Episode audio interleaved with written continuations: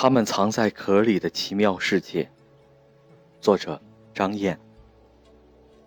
我每天都会见到这样的孩子，可能在别人看来他们是不听话、不乖的，可是我觉得他们都很努力。不会说话是他们共同的障碍。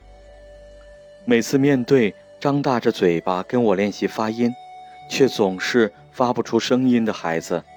我会觉得很感动，也很为难。我知道这些是他们不愿意做的，仅仅只是为了得到强化物而已。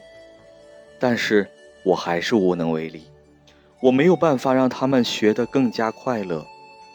如果给我一次机会，让我知道这些小蜗牛究竟在想什么，究竟想要什么，我一定尽力钻进他们那小小蜗牛壳。